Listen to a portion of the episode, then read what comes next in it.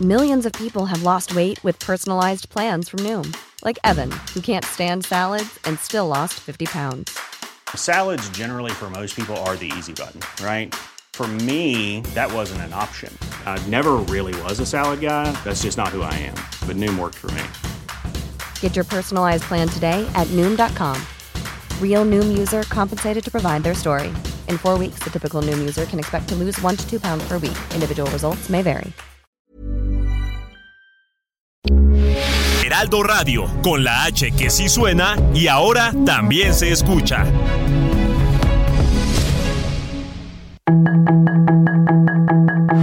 Tarde a tarde, lo que necesitas saber de forma ligera con un tono accesible. Solórzano, el referente informativo.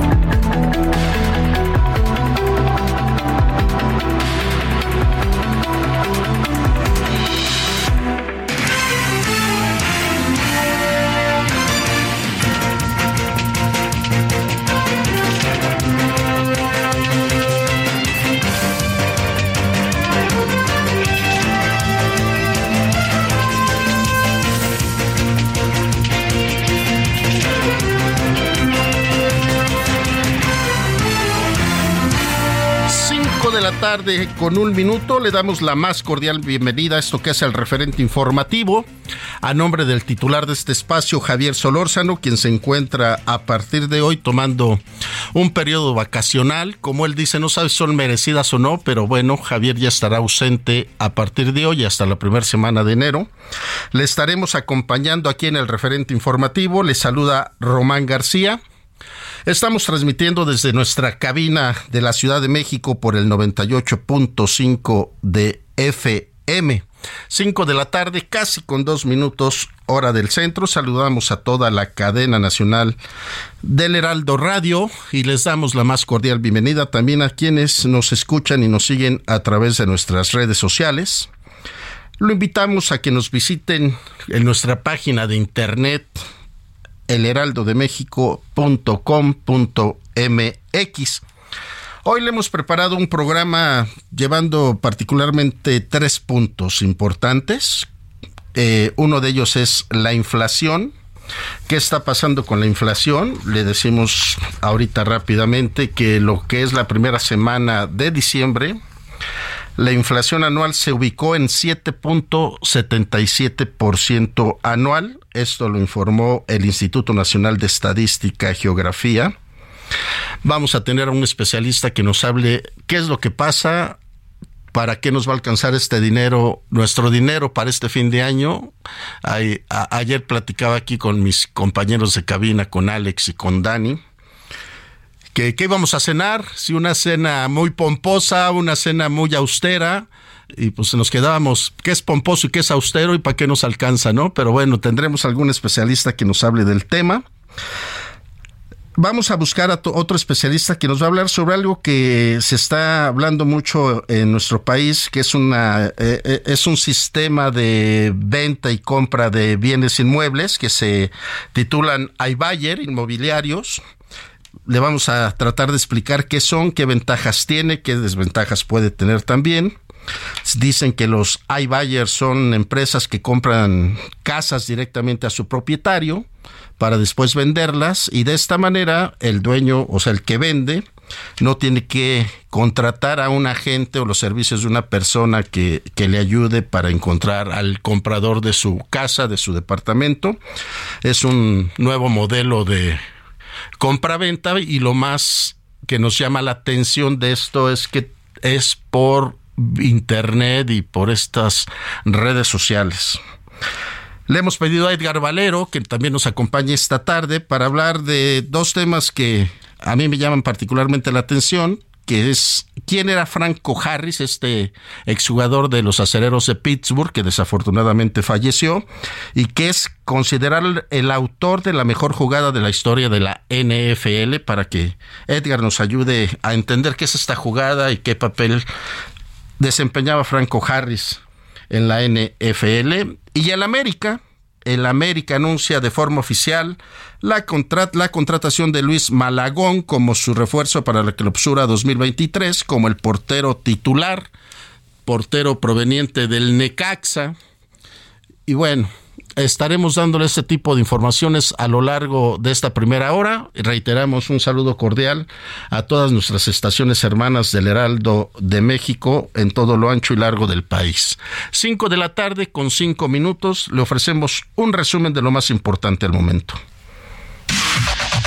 La información de último momento en el referente informativo. El presidente Andrés Manuel López Obrador criticó a su homólogo estadounidense Joe Biden por dar la bienvenida a América y no a Estados Unidos a su contraparte ucraniano Volodymyr Zelensky. El mandatario mexicano dijo que es necesario avanzar en la política de integración regional para dejar atrás la doctrina Monroe. El subsecretario de Seguridad Pública, Ricardo Mejía Verdeja, informó que en paralelo a la detención de Antonio Ceguera, hermano de Nemesio Ceguera, alias El Mencho, principal líder del cártel Jalisco Nueva Generación, se realizaron otras a miembros de dicha organización. Mejía Verdeja detalló que entre quienes han sido detenidos se encuentra la pareja sentimental de Nemesio Ceguera y sus dos hijos. Un grupo de entre 8 y 9 personas participaron en los homicidios de los hermanos Andrés y Jorge Tirado, así como de su tío José González, cuyos cuerpos fueron hallados el domingo en una casa de la colonia Roma Norte, de acuerdo con autoridades ministeriales. El presidente Andrés Manuel López Obrador reiteró que la familia del exmandatario de Perú, Pedro Castillo, ya está en México y son bienvenidos en el país, por lo que aseguró que se les van a dar cuidados y protección. López Obrador detalló que el expresidente peruano continúa detenido, sin embargo su esposa Lilia Paredes y sus dos hijos están en la Embajada de Perú en México. Luego de que Jesús Rodríguez declinara la invitación para ser embajadora de México en Panamá, el presidente Andrés Manuel López Obrador informó que su nueva propuesta es el actor Alejandro Bichir. Se prevé un marcado descenso de temperatura para el fin de semana en algunas zonas de México, con registros de hasta menos 15 grados en el norte. Las condiciones climáticas serán afectadas por una onda gélida, la entrada del Frente Frío número 19 y su masa de aire ártica asociada, cuyo ingreso se prevé para la tarde de hoy en el norte del país el gobernador de Arizona, Doug Ducey, retirará un muro improvisado hecho con contenedores en la frontera con México con el fin de una demanda y disputa política con el gobierno de Estados Unidos por la invasión de tierras federales. El referente informativo.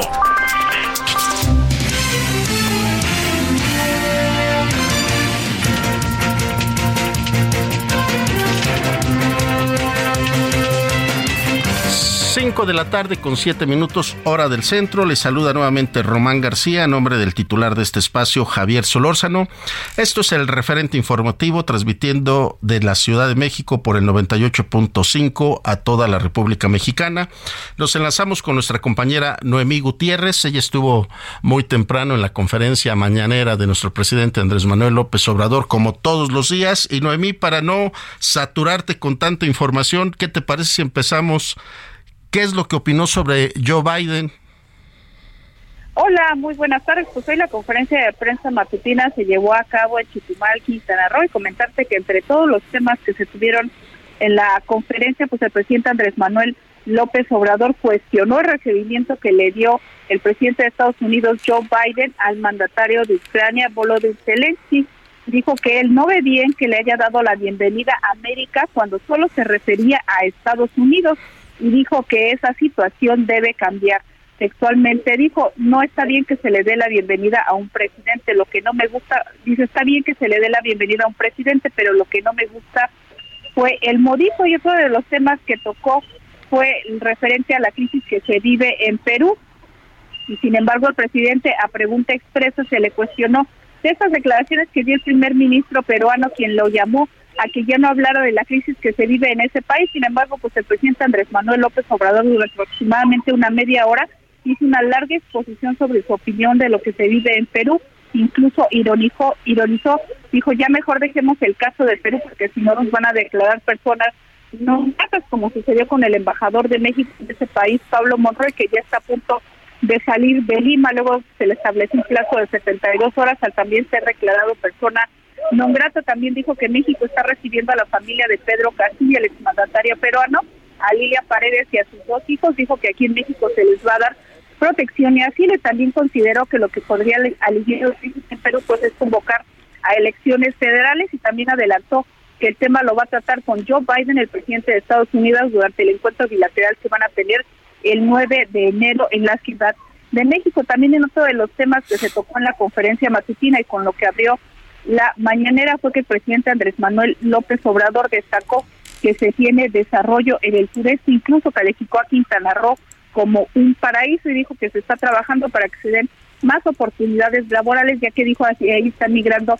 personas de muchos estados, en tanto que la gobernadora Mara Lezama dijo que han tenido récord, en, sobre todo en varios rubros, pero principalmente en el sector turístico, lo que lo consolida como el gigante turístico de América Latina. Román, pues parte de los temas que se tuvieron hoy en la conferencia de prensa matutina en Chetumal, y solo recordarle al auditorio que la mañanera será este viernes en Villahermosa, Tabasco. Ahora, Noemí, nada más para reiterarte, el la molestia de nuestro presidente Andrés Manuel López Obrador con Joe Biden es por haber dicho, lo recibimos a nombre de toda América, ¿no? Sí, exactamente. El presidente ha cuestionado que, por ejemplo, Estados Unidos en su discurso maneje América como si fuera todo el continente, cuando solo se refería a Estados Unidos. Incluso él ha adelantado que la reunión que van a tener de la cumbre de líderes de América del Norte, que se va a realizar el 10 de enero, pues van a proponer que se tenga una unidad completa en América. Sin embargo, él también ha cuestionado que Estados Unidos considere que, pues, puede tener influencia política y también militar en todo el continente. Dijo que esas visiones ya tienen que cambiar y sobre todo por la, la conformación política que se tiene en América Latina, pues esa situación puede variar en los próximos años. Y Noemí, entendemos que la molestia del gobierno de Perú no es tanto porque el gobierno mexicano le esté otorgando asilo político a la familia del expresidente Pedro Castillo, sino porque el presidente sigue insistiendo en, en, querer darle su lugar a Pedro Castillo como todavía presidente de Perú y no reconocer a la actual presidenta, ¿no? Sí, incluso el presidente ha dicho que se está aplicando los principios de política exterior, que es de no intervención en los asuntos internos de otras naciones, pues sin embargo, a pesar de que Pedro Castillo fue destituido por el Congreso que, que momentos antes ya había disuelto, el presidente eh, sigue, eh, él sigue reconociendo como jefe del Estado mexicano pues a Castillo como presidente de Perú. Sin embargo, pues recordemos que el Congreso de Perú pues, ya nombró a Dina Boluarte y el presidente lo que está diciendo, el mandato en las urnas fue a favor de Castillo, no a favor de Dina Boluarte. Entonces él está pidiendo que, que se reconozca a Pedro Castillo y esta es la molestia que tiene incluso el gobierno peruano y es por ello que todas esas eh, expresiones que ha tenido el mandatario mexicano pues ha provocado que primero se le llamara cuentas al embajador Pablo Monroy Conesa y ya pues ayer se le dio un plazo pues para que abandone eh, ya finalmente, no, hace dos días se le dio un plazo de 72 horas para que abandone Lima y previamente pues ya, ya había salido a la familia de Pedro Castillo, pero ha sido un conflicto que ha ido creciendo con el paso de los días y pues ya veremos cuáles son las siguientes acciones que toma el gobierno de Perú. Pero sin embargo, el presidente ha dicho no se rompen relaciones con Perú, no se le va a llamar a cuentas al embajador de Perú en México, pero siguen las relaciones, pero hay tensión, sobre todo porque hay muchos mexicanos no han dado la cifra exacta que todavía siguen en Lima, que estaban haciendo turismo o estaban haciendo otras actividades, pero pues ellos pueden sentirse en riesgo y siguen estas negociaciones para que ellos puedan salir del país. Así es, mi querida Noemí, estar muy al pendiente de estas reiteradas declaraciones del presidente Andrés Manuel en el sentido de que él no rompe relaciones con Perú, pero Perú es quien realmente se manifiesta abiertamente en contra de las decisiones que está tomando el gobierno de México. Sí, así es, y entonces ya veremos cómo eh, termina este conflicto. Al menos ya se prevé que en este fin de año pues puedan disminuir ya las eh, las declaraciones. Sin embargo, pues el presidente López Obrador que ya adelantó que lo va a tratar el tema con Joe Biden, aunque ha dicho que pues, respete el principio de no intervención, pero pues en las próximas semanas veremos cómo será la política exterior de México, al menos en el caso de Perú. Que también en materia de los de las propuestas para embajadores no le estado yendo muy bien al, a nuestro presidente en el Senado, ¿no es así, Noemí? No, no, incluso pues ha tenido algunos conflictos porque ya eh, vimos que el nombramiento de Carlos Joaquín pues no ha avanzado en el Senado de la República. Veremos si en los próximos días, bueno, en la sesión de la Comisión Permanente, pues ya se puede aprobar este nombramiento. Pues sin embargo, eh, también ayer y hoy lo pueden leer en las páginas del Heraldo, pues dimos a conocer que Jesús Rodríguez pues le pidió al presidente López Obrador que retirara su nombramiento para encabezar la embajada eh, de nuestro país en Panamá. Argumentó cuestiones eh, personales ya que estaba haciendo un trabajo aquí en México y hoy el presidente, la pregunta expresa, pues dijo que va a proponer para esa embajada a Alejandro Vichy. Sin embargo, también no aclaró también si ya Panamá ya dio su beneplácito para este nuevo nombramiento, porque recordemos que primero el país del beneplácito y ya luego se manda el nombramiento al Senado de la República y ya después de ahí pues ya el, el, ya el embajador pues puede viajar a esta nación. Sin embargo, ha habido pues muchos conflictos para designar al titular en esa embajada, ya que recordemos también que principalmente eh, que hace eh, a principios de año el, presidente Andrés Manuel López Obrador había postulado a Pedro Salmerón, pero por todo ese conflicto de presuntas acusaciones de abuso sexual, pues él decidió declinar el nombramiento, después nombra a Jesús Rodríguez, le vuelve a decir que ella ya no quiere ese nombramiento y ahora vamos por una tercera opción y ya tiene un mes, eh, tiene aproximadamente un año la embajada de Panamá eh, de México en Panamá, pues que no tiene titular y debe estar el encargado de negocios, el que esté llevando todas las situaciones que enfrentan los mexicanos ahí en ese país. Noemí Gutiérrez, pues vamos a estar muy pendientes de las acciones que tome nuestro país en, en materia de política exterior. Te agradecemos muchas gracias. Te agradecemos mucho tu reporte, Noemí. Muchas gracias. Gracias, buenas tardes. Buenas tardes, Noemí. Cinco de la tarde con 16 minutos. Solórzano, el referente informativo.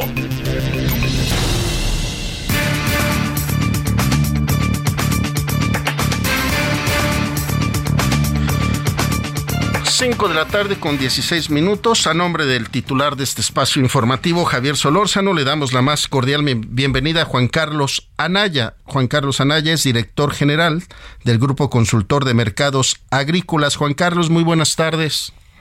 Román, buenas tardes y con el gusto de estar en el programa. No, el gusto es nuestro y agradecidos que nos tomes la llamada. Juan Carlos, ¿qué pasa con la alza en los precios de la tortilla nos pegan en los bolsillos de todos los mexicanos, sobre todo para esto, este cierre de año y las fiestas decembrinas? Mira, Ron, es una buena pregunta porque, bueno, la tortilla, como tú sabes, es un producto principal en toda nuestra alimentación. Y bueno, en México es el séptimo productor a nivel mundial de, de maíz, pero el principal número uno productor de maíz blanco, somos autosuficientes en maíz blanco, y esto hace que también dentro de la producción de maíz blanco, que son de 24 millones de toneladas, 13 millones de toneladas entran al mercado de lo que es la industria de la tortilla y de otros productos, pero específicamente 10 millones de toneladas se van a la, a la producción de tortilla, que tiene dos industrias, la industria de nixtamal, que son las tortillerías tradicionales, que es el 65% del mercado, y la, y la tortilla que se hace con harina de maíz, que se vende tanto en tortillerías, pero principalmente en los autoservicios. Y nos encontramos con este dos tipos de tortilla con dos precios. En el caso de la tortillería tradicional, al, al mes de diciembre, en la primera quincena de diciembre, el precio promedio de las principales ciudades de la tortilla tiene un precio de 23 pesos.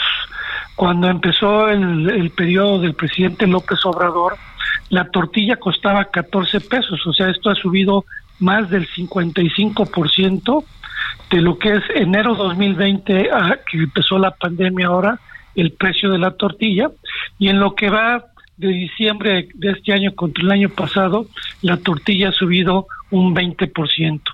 En el caso del maíz, aunque ya ahorita vemos una disminución ya del precio del maíz porque ya tenemos una cosecha nacional, no vemos que aunque esté bajando el maíz, ya la tortilla baje. Tradicionalmente e históricamente, cuando el precio de la tortilla sube, aunque el maíz baje, ya no baja la tortilla. Juan Carlos, eh, ¿qué dato tan importante nos estás diciendo que de la producción total que son en promedio 24 millones de toneladas, 10% se van directamente a la producción de la tortilla, lo que compramos en... Un poco más. 10 millones de toneladas. 10 millones de toneladas, tienes razón, se van directamente a lo que nosotros compramos en, en nuestra colonia para comer todos los días. Así es. Y eh, este aumento de, un, de, de, lo que empezó esta cuarta, esta administración del presidente con la cuarta transformación, empezó con un precio de 14 y ya ahorita está en un precio de 23. El, eh, cuando dices no es posible que ya baje el precio, es porque cuando llega este tope, eh, ustedes como productores ya no lo pueden bajar o, o qué es lo que sucede. Mira, tradicionalmente desde años este, esta industria de Nistamal y también todo el proceso de, la, de lo que es la tortilla, no nada más ocurre en la tortilla, que cuando un precio sube es como la leche.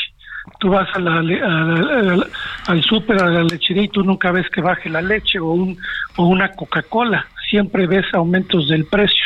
Son mercados oligopsónicos, carteles, que ya no bajan el precio. Ahora, te quiero señalar que el precio de la tortilla tiene su fundamento en el aumento que tuvo el maíz derivado al tema del aumento de la demanda de China, las sequías, la guerra Rusia-Ucrania, ya que en el periodo la tortilla subió 50%, pero el maíz ha subido alrededor del 73%.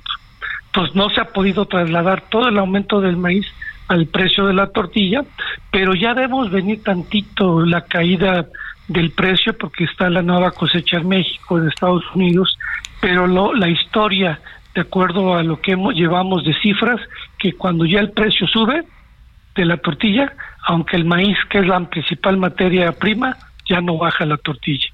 Y estos son temas que tiene que trabajar y entiendo que la Comisión de Competencia está ahorita en un estudio analizando si hay prácticas desleales del comercio derivado de este tipo de, de manejo que se está dando al precio de la tortilla. Estamos hablando con Juan Carlos Anaya, director general del Grupo Consultor de Mercados Agrícolas. Juan Carlos, es, ¿el gobierno no puede aplicar un plan de apoyo o una inversión para que el precio baje? Mira, eh, esto se, se, hizo hace muchos años en cuando estaba con Azupo. Acuérdate que había un subsidio para mantener un precio controlado de la tortilla y eso causaba muchos movimientos de corrupción. Entonces, cuando se libró el precio de la tortilla libre mercado, lo que se hizo fue a través del programa Progresa Prospera darle a las familias de menores ingresos un apoyo para la alimentación para que con esto, pues no los que viven en, la, en las zonas más de menos recursos a las de mayores no recibieran el mismo subsidio, porque pues no es correcto que gente que pueda pagar por un buen precio de tortilla esté subsidiada.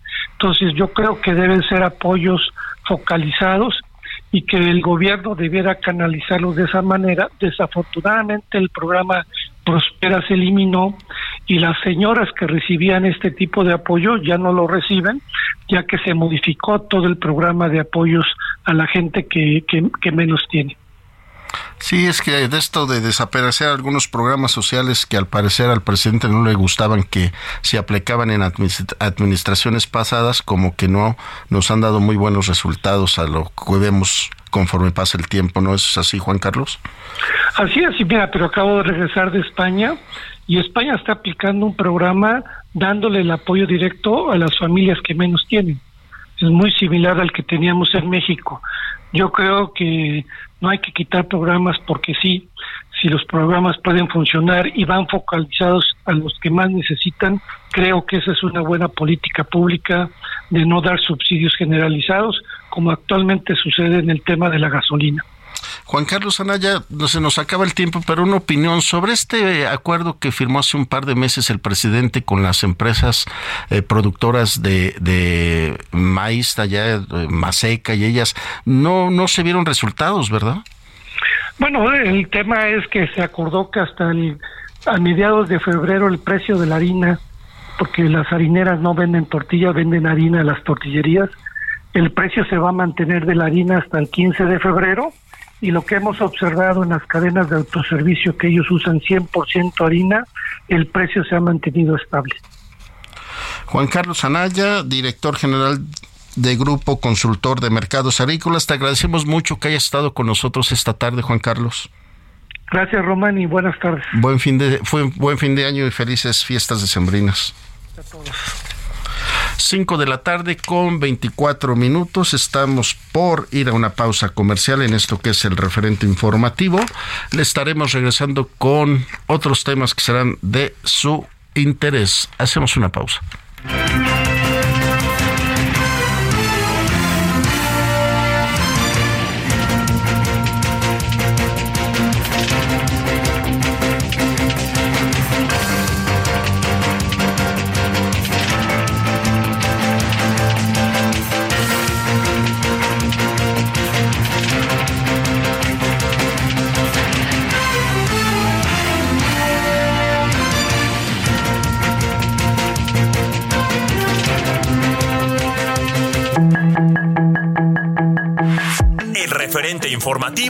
Regresa luego de una pausa.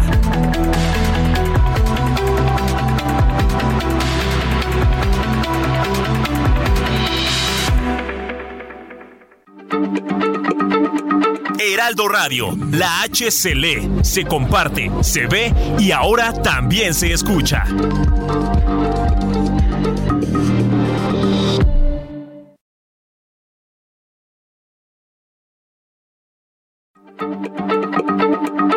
Heraldo Radio, la H se lee, se comparte, se ve y ahora también se escucha. Ryan Reynolds here from Mint Mobile. With the price of just about everything going up during inflation, we thought we'd bring our prices down. So to help us, we brought in a reverse auctioneer, which is apparently a thing.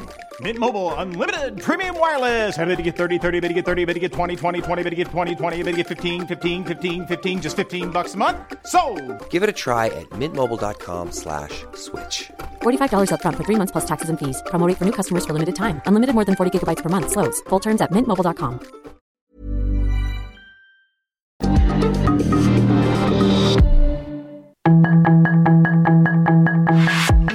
Estamos de regreso con el referente informativo.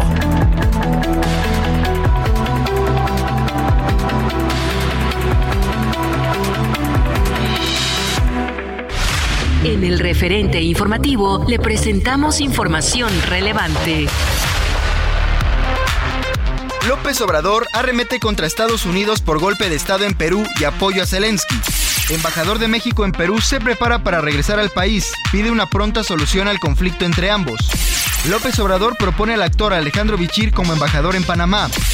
Dana Berenice, una de las cuatro desaparecidas en Tamaulipas, fue encontrada con vida en San Luis Potosí. Inflación en diciembre llega al 7.77%.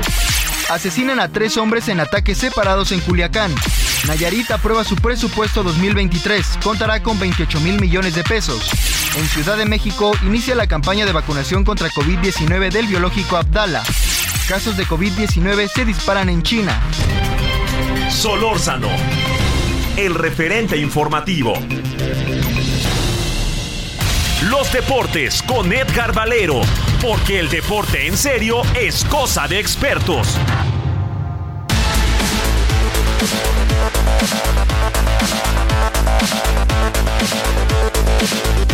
5 de la tarde con 31 minutos. Le damos nuevamente la cordial bienvenida a esto que es el referente informativo y a nombre del titular de este espacio, Javier Solórzano, le saluda Román García y ya está listo el señor Edgar Valero para darnos algunas opiniones. ¿Por dónde quieres empezar, mi querido Edgar? Hola, hola, mi querido Román, ¿cómo estás? Qué, qué, gusto saludarte, a nuestros amigos del referente también.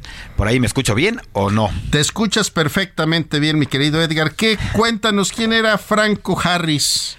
Pues mira, eh, es, es una historia, mi querido Román, amigos del referente, muy interesante. Porque Franco Harris, este legendario corredor del equipo de los acereros de Pittsburgh, falleció ayer a los 72 años eh, en una serie de coincidencias eh, impresionantes, Román. Yo no, no sé, habrá gente que, eh, que, no crea en el destino, pero yo soy de los que sí creen en el destino. Y es que Franco Harris fue el protagonista de una de las jugadas más importantes en toda la historia del NFL. no solamente de las más importantes, sino de, la, de las más polémicas, que ocurrió un 23 de diciembre, allá por 1972, cuando los acereros de Pittsburgh eh, estaban jugando eh, su primer partido de postemporada en 25 años y estaban enfrentando a los Raiders de Oakland. Eh, era 23 de diciembre, te decía yo, y antes de ir a la jugada, Román, la asociación de ideas y de acontecimientos es increíble porque este sábado en el estadio Heinz de ya de Pittsburgh se juega justamente el partido de temporada regular entre los Raiders y los acereros. En, en, aquel encuentro de, 1900, de 1972 se jugó en el viejo estadio de los Tres Ríos.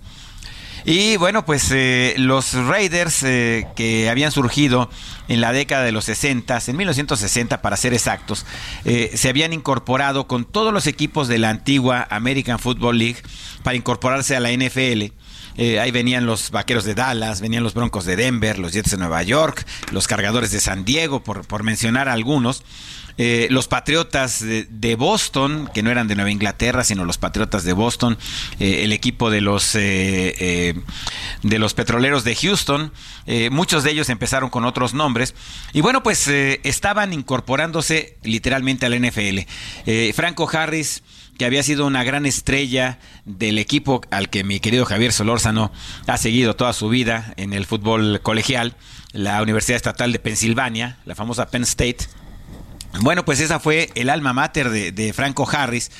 Y entonces, eh, pues llegan a este partido que te comento, 23 de diciembre, eh, y que ahora, eh, en este año, se va a jugar en 24 de diciembre, pero, pero mañana se cumplen 50 años de aquel partido, Román.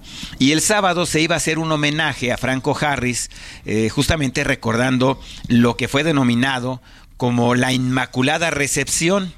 Y ahora te digo por qué Inmaculada Recepción, que está asociado evidentemente con la tradición católica de la Inmaculada Concepción. Esto fue la Inmaculada Recepción. Y es que resulta que los acereros estaban perdiendo 7 eh, a 6 cuando quedaba poco más de un minuto en el reloj. Y bueno, pues eh, avanzaron, llegaron hasta su propia yarda 40 y solamente quedaban 22 segundos en el reloj. Eh, Terry Bracho, el gran coreback del equipo de los acereros, gran figura por supuesto de, del equipo de, Pittsburgh y, pues una leyenda viviente todavía hasta la fecha. Afortunadamente él eh, todavía eh, aparece como comentarista en la televisión de los Estados Unidos. Lanza un pase dirigido a, Johnny Fuqua. Johnny Fuqua era uno de los dos corredores con los que en ese momento estaban jugando a la ofensiva los acereros, pero el balón no llega a Johnny Fuqua, sino que choca entre el casco del, eh, safety del equipo de Oakland, Jack Tatum, y, el, y la hombrera de Johnny Fuqua. No se, no se ha podido determinar 50 años después si el balón pegó más en el casco de Tatum o en la hombrera de Fuqua. Al final de cuentas, el balón sale rebotado de regreso, ¿no? Del mismo lado de donde, de donde venía, desde donde habían lanzado Terry Bradshaw, el balón salió en esa dirección. Y Franco Harris, que había seguido la jugada eh, tratando de convertirse en un receptor abierto. Eh, al ver que, que Bracho había dejado ya la bolsa de seguridad, eh, de pronto ve que viene el balón y estaba a punto de tocar la superficie, el pasto del estadio, cuando se agacha, lo toma con las manos y corre 40 yardas para, para anotar el touchdown de la victoria. finalmente los acereros ganaron 13 a 7.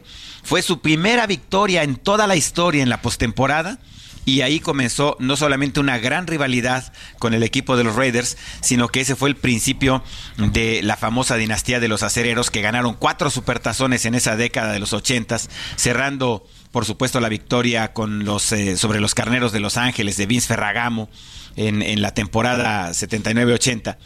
Pero, pero bueno, eh, el, tema es que se tardaron 15 minutos, eh, Román, en, en decidir si la jugada era buena o no. Porque de acuerdo a las regulaciones de la NFL en aquellos días, para que un jugador pudiera recibir un balón eh, eh, así en, en, estas condiciones de un rebote, tenía que venir no de un compañero de equipo, sino de un rival.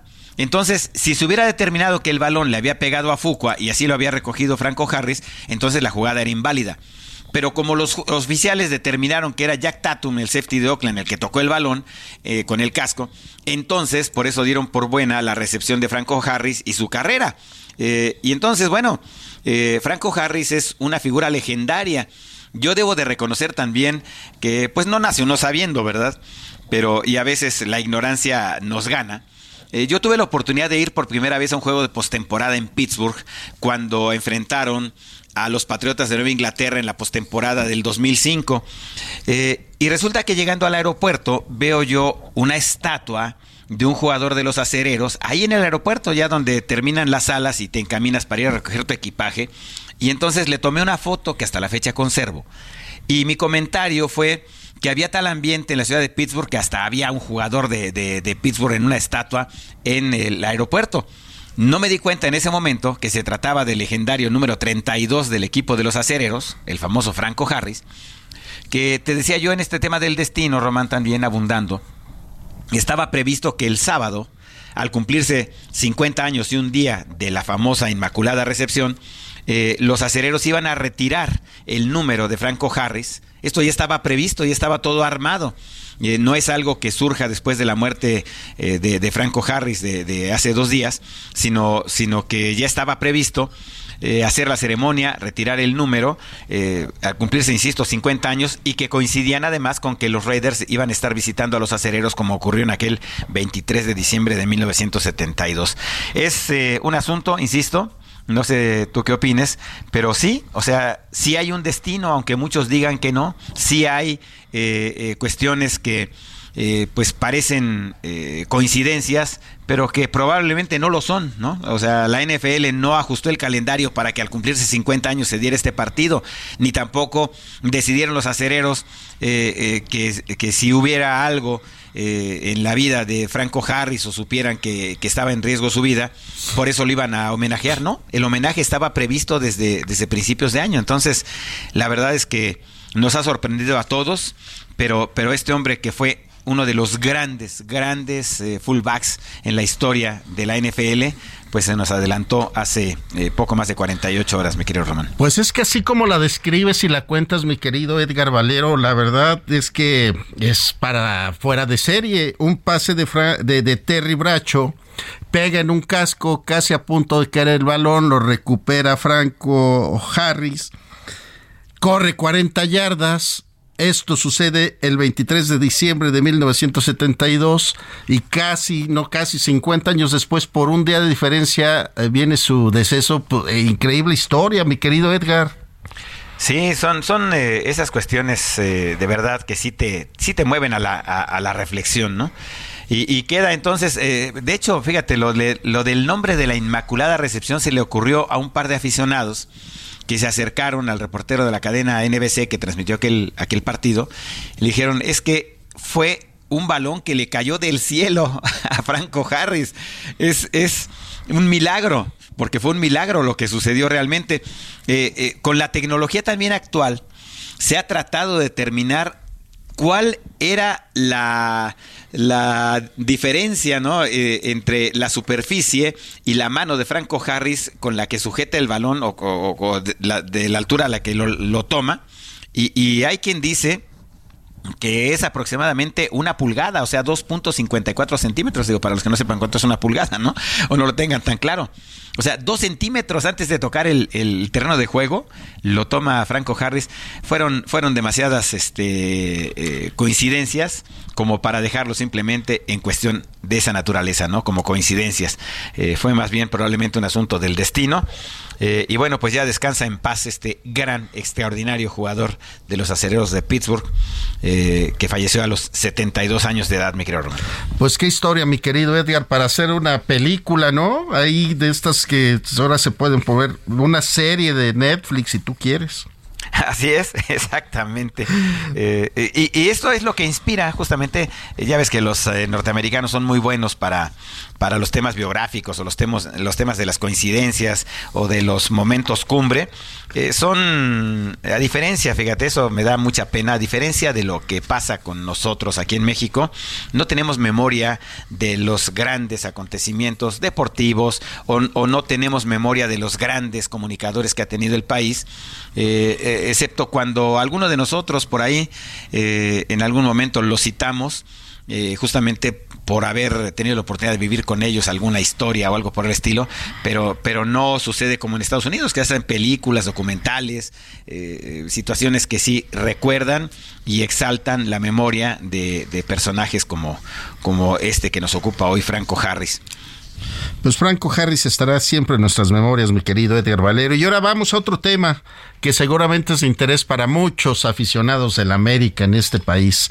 Se nos va Guillermo Ochoa y llega Luis Malagón. ¿Qué pasa ahí, mi querido Edgar? ¿Cómo ves los, movimientos? Pues mira, eh, Román, eh, hace un ratito tuvimos la oportunidad de platicar aquí en el Heraldo Radio, en, los profesionales del deporte, con Adolfo Ríos. Adolfo que, que fue pues símbolo primero de los Pumas, luego de Veracruz, luego de la América. Eh, contribuyó a terminar con aquella racha de 13 años sin, sin título que tenía el equipo de las Águilas.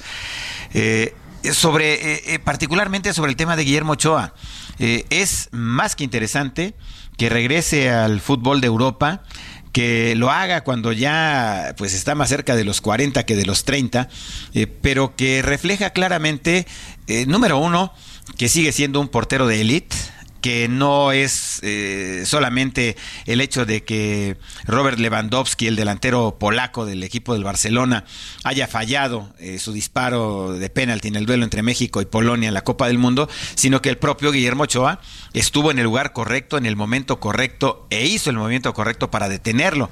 Eh, y esos méritos también, eh, Román, amigos del auditorio, eh, recurrentemente se les quitan a los deportistas. Eh, de pronto cuando dicen, no, hombre, es que la América jugó de la patada y por eso le dio una, una paliza, pero no se habla de que el que ganó hizo su trabajo. Aquí no se habla de, del acierto de Guillermo Ochoa, sino hay quien trata de minimizarlo diciendo es que fue una falla de Lewandowski. La realidad es que sigue siendo una confrontación uno contra uno. Y si el portero detiene un penalti, es evidentemente más acierto de él que falla del, del tirador. Pero bueno, se va a Italia, eh, se va a la Unión Deportiva Salernitana, que es un equipo de media tabla, Román, eh, que hace un año exactamente, el, de hecho, el, el 21 de diciembre del año pasado, estaban buscando quién lo comprara porque tenía serios problemas económicos, estaba a punto de desaparecer. Esta es la tercera Unión Deportiva Salernitana que juega en el fútbol de Italia y que consiguió su ascenso de regreso a la Serie A pues hace dos temporadas. Eh, eh, vamos, y, se les atravesó este problema enorme económico que superaron. Y a ese equipo va Guillermo Ochoa, eh, por lo pronto con un contrato de seis meses, eh, con la posibilidad de, de, permanecer, por supuesto, en el equipo, sabiendo la calidad que tiene. Y en el América, pues es un movimiento muy interesante, porque durante mucho tiempo se ha estado hablando acerca de la oportunidad que se merece Oscar Jiménez, ¿no? Que tiene pues poquito más de 10 partidos en los casi 5 años que tiene como suplente en el equipo del América. Pero es que estamos hablando de que ha sido suplente de un portero que ha jugado cinco Copas del Mundo, que ha sido titular en tres Copas del Mundo. También hace un par de días que platicábamos con, con eh, Miguel Herrera, eh, yo recuerdo perfectamente eh, allí la concentración de la selección mexicana en la ciudad de Santos, muy cerquita de Sao Paulo, al sur de Sao Paulo, durante la Copa del Mundo del 2014, cuando, cuando Miguel Herrera junta a los tres porteros del equipo mexicano, y ahí les dice que pues, el titular va a ser Guillermo Ochoa, que es el que se queda finalmente para los partidos de la primera ronda y, para adelante. Y, y, José de Jesús Corona con el gesto totalmente descompuesto de, de recibir una noticia como esa. Eh, pero Guillermo Ochoa no falló. O sea, fue un baluarte y yo creo que todo el mundo recordamos aquel partido contra la selección de Brasil, el país local, en un duelazo allá en la ciudad de Fortaleza en el norte de Brasil, en la costa del Océano Atlántico, donde, eh, bueno, le, le, detuvo a bocajarro hasta a, a, a, los mejores jugadores del equipo de, de Brasil, ¿no? A Neymar un remate de cabeza franco a la, en, dentro del área chica, eh, se vio enorme, titánico. Luego fue titular en la Copa del Mundo del 2018 también con Juan Carlos Osorio. Entonces, pues sí, probablemente Oscar Jiménez eh, merezca la oportunidad, pero le pusieron complicado el tema, porque la llegada del michoacano Luis Malagón también representa mucho para el equipo de las Águilas de cara al clausura 2023 que empieza dentro de un par de semanas, ¿no? Malagón, no se nos olvide, fue parte de la selección mexicana que ganó la medalla de bronce en los Juegos Olímpicos de Tokio. Y, y bueno, eh, fue titular indiscutible con el equipo del Necaxa. Eh, desde que llegó en el 2020, eh, pues después de haber estado de pasadita con el equipo de Monarcas Morelia, ¿no? Entonces va a ser muy interesante. Y Oscar Jiménez, por lo pronto, eh, de acuerdo con, con, los reportes que tenemos, Fernando Ortiz, el técnico del América, lo tendría contemplado para jugar como titular este viernes contra el equipo de Pumas dentro de la Copa eh, por México será muy interesante, donde también está el asunto de ver cómo le va a Rafael Puente del Río, eh, enfrentando su primer gran desafío de este torneo de cara a la, a la, a la temporada regular que dice, insisto, dentro de un par de semanas. Wow, mi querido Edgar. Mira, yo particularmente de Guillermo Ochoa siempre me, me, ha gustado cómo ha jugado. A veces se me ha hecho injusto las críticas que recibe por el papel que que ha hecho en algunos partidos que de la responsabilidad se la dejaban recaer al portero cuando pues es un equipo de 11 y pues sí, también siento que es injusto lo que le pueda pasar a Oscar Jiménez, pero así es el fútbol y, y seguramente lo que tenga que hacer este Luis Malagón, pues tendrá que demostrar su llegada y que la afición americanista pues lo cobije. Así es, sí, digo, eh, al final de cuentas, pues es un mano a mano. O sea, no, no, no, no es por merecimientos o no es por eh, buena onda como va a tener que designar el Tan Ortiz a, su portero titular, sino por quien resulte ser mejor abajo de los tres palos. Eso es lo, es lo más sobresaliente este, en, e, en este asunto, ¿no? Y Memo Ochoa, bueno, pues ya está en Italia, ¿no? Eh, dentro de unas horas seguramente recibiremos la información de que ha pasado, por supuesto, sin mayor problema las pruebas médicas y que estará firmando su contrato para eh, sumarse al Salernitana de la Serie Mi querido Edgar, te agradecemos mucho tu comunicación, que tengas buena tarde. Igualmente, mi querido Román, gracias. Te mando un abrazo a ti, a nuestros amigos del auditorio, eh, aquí en el referente informativo. 5 de la tarde con 49 minutos. Solórzano, el referente informativo. 5 de la tarde con 50 minutos. A nombre del titular de este espacio, Javier Solórzano, saludo a Josep Gallo. Él es director de marketing de Clip Galia, México. Hola, Josep, ¿cómo estás? Muy buenas tardes. ¿Qué tal, Román? ¿Cómo estás? Un saludo a ti y a todo tu auditorio. Muchísimas gracias por el espacio. Por favor, cuéntanos, ¿qué es esto de los iBuyer inmobiliarios? Te platico, los, el iBuyer es un modelo de negocio, pero creo que antes del iBuyer vale la pena mencionar que es PropTech, porque PropTech como tal es esta nueva industria que mezcla la tecnología con la inmobiliaria y de la PropTech salen distintos modelos de negocio, ¿no? Ya sea un modelo que vaya orientado hacia la venta, otro modelo que vaya este, hacia la renta, hacia la administración y dentro de esos modelos se encuentra el e-buying, que el e-buying básicamente es usar tecnología para comprar una propiedad de manera inmediata. Y esto de alguna manera es, es muy innovador porque para, para ponerte un poco en contexto, antes el tiempo promedio que tardabas en vender alguna propiedad era de 11 meses, ¿no? Y entonces imagínate que tú tenías un departamento o tienes un departamento en México y lo quieres vender y poniéndolo y, moviéndolo con distintos jugadores de la industria, el tiempo promedio era de 11 meses y el, el e-buying, el problema que viene a resolver es esa compra inmediata del departamento, ¿no? Entonces, eh, en eso consiste básicamente Clicalia lo que hace es eh, compra departamentos, los remodela y de ahí los vuelve a poner a la venta y, y ahí es donde se pone interesante el e-buying o la parte de la compra, porque tú empiezas primero con la compra, que eso involucra el equipo de compras, el equipo legal y el equipo de arquitectura, porque al momento que nosotros hacemos una compra, checamos más de 250 puntos de verificación en la vivienda, ¿no? Esto con el objetivo de que lo que compramos pues, sea algo sano que puedas volver a poner en el mercado a la venta. Entonces, eh, ¿cómo lo hacemos? Básicamente te metes a nuestra página de internet. Ahorita somos el único o la única eBuyer de México que te da una oferta inmediata por tu departamento llenas un formulario que no se tarda más de tres minutos en donde pones tu dirección, características, este, años que tiene la vivienda, pisos, etcétera, y nosotros con eso te damos una primera oferta inmediata.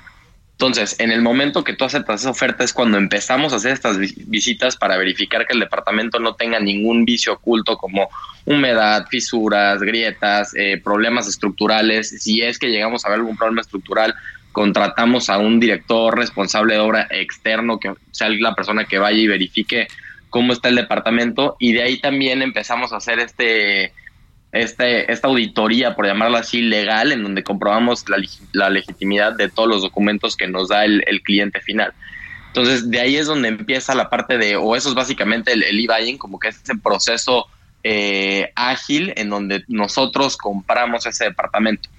Ya después que nosotros hacemos esta compra, o que se hace a través de este modelo de negocio, empieza la renovación de la propiedad y de manera paralela nosotros empezamos a comercializarla y eso hoy en día, por ejemplo, lo estamos haciendo con renders y tours de realidad virtual. Entonces, ¿esto qué quiere decir? Que nosotros, mientras estamos interviniendo la propiedad, ya la estamos comercializando y eso también acelera bastante el proceso.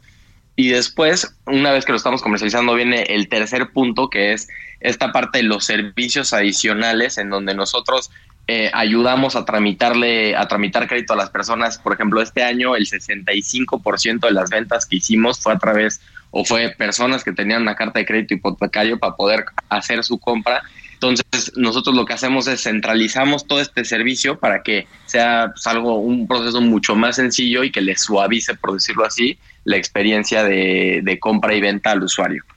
Josep Gallo, te ofrezco una disculpa porque se nos va a terminar el tiempo y no quisiera este, que te corte, como decimos en el medio radiofónico, la guillotina. ¿Tendrías inconveniente en que retomemos la llamada mañana y la llevemos con calma? Porque se quedan muchas preguntas muy interesantes que quisiera me ayudes a entender. Claro que sí, sin tema. Perdón, Josep, un abrazo y te, buscamos el día de mañana.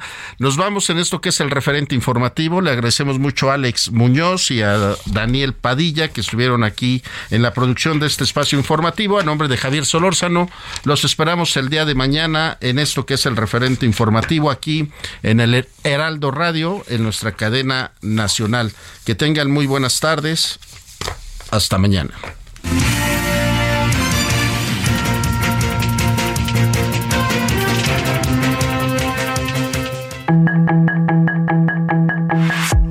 Hasta aquí Solórzano, el referente informativo.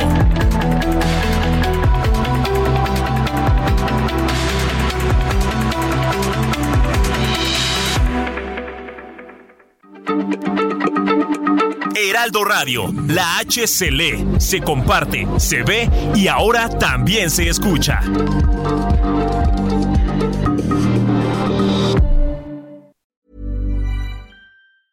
A lot can happen in three years, like a chatbot may be your new best friend. But what won't change? Needing health insurance. United Healthcare Tri Term Medical Plans, underwritten by Golden Rule Insurance Company, offer flexible, budget friendly coverage that lasts nearly three years in some states. Learn more at uh1.com.